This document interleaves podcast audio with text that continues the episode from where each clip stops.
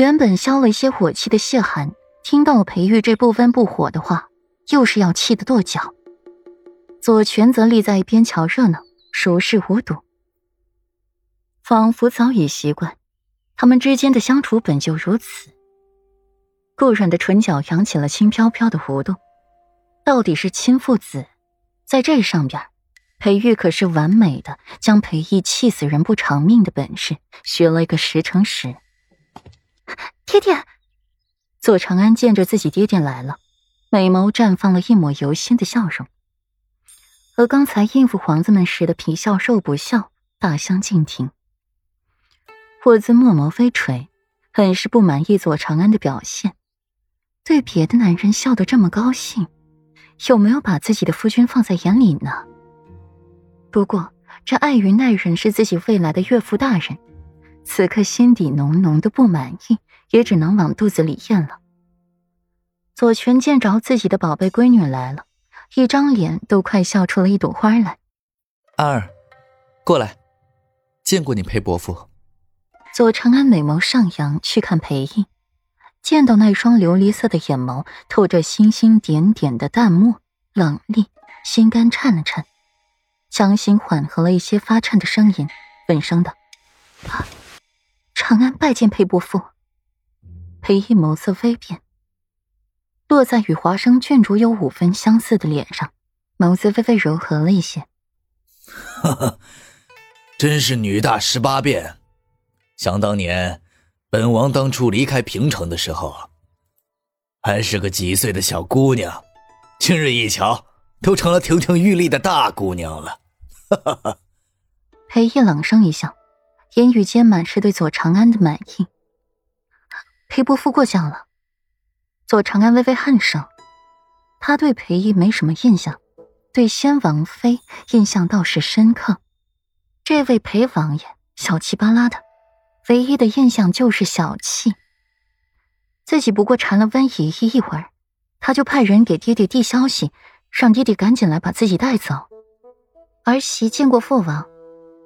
顾阮犹疑了一下，他不傻，感觉得出来自己这位公公不是很喜欢自己。他也不愿意热脸去贴一个冷屁股，只是该有的礼仪规矩还是得有。像裴玉说的那样，裴王爷在平城留不长久。裴玉听到有人唤自己，抬头观望，见着顾阮笑吟吟的看着自己，只是眸中的悠悠墨色还没有散去，笑意不尽达眼底。嗯，裴玉愣了一下。随即淡淡的应一句：“相比较对左长安的态度，和对顾阮完全是两个人。”裴王爷，霍秋芬润如玉的开口，举止有度，仪态翩翩。微臣见过几位殿下。裴义的眸光淡淡，对太子的话不怎么放心上。只是裴义好奇，太子怎么还比自己先来了此处？好奇归好奇。只是裴毅却不会问出来，毕竟该有的高姿态还是得有，不耻下问的去问一个自己不上心的霍秋，感觉姿态不是特别高。有时候这不懂也要装懂，这是姿态，是不可攀附的身份象征。裴毅的目光在人群中巡视，最后目光落在了一旁兀自幽怨的霍尊身上，眸光微微动摇。嘴唇嗫嚅的颤抖着，眼里划过了一丝喜色，脚步一转，直直的朝着霍尊走过去，脚步生风，步履沉稳。相反的，顾阮这个亲儿媳倒是被裴义抛出脑后了，这么大的落差。左长安生怕顾阮受不了这落差，赶紧去安慰，哪知道这顾阮蹙眉纠结了一番，语气无辜：“长安。”我没有伤心呢，你想多了。啊？那你拧眉思做什么？左长安的美眸浮现出了几分疑惑来。在思索太子殿下都来了，裴玉怎么还没来啊？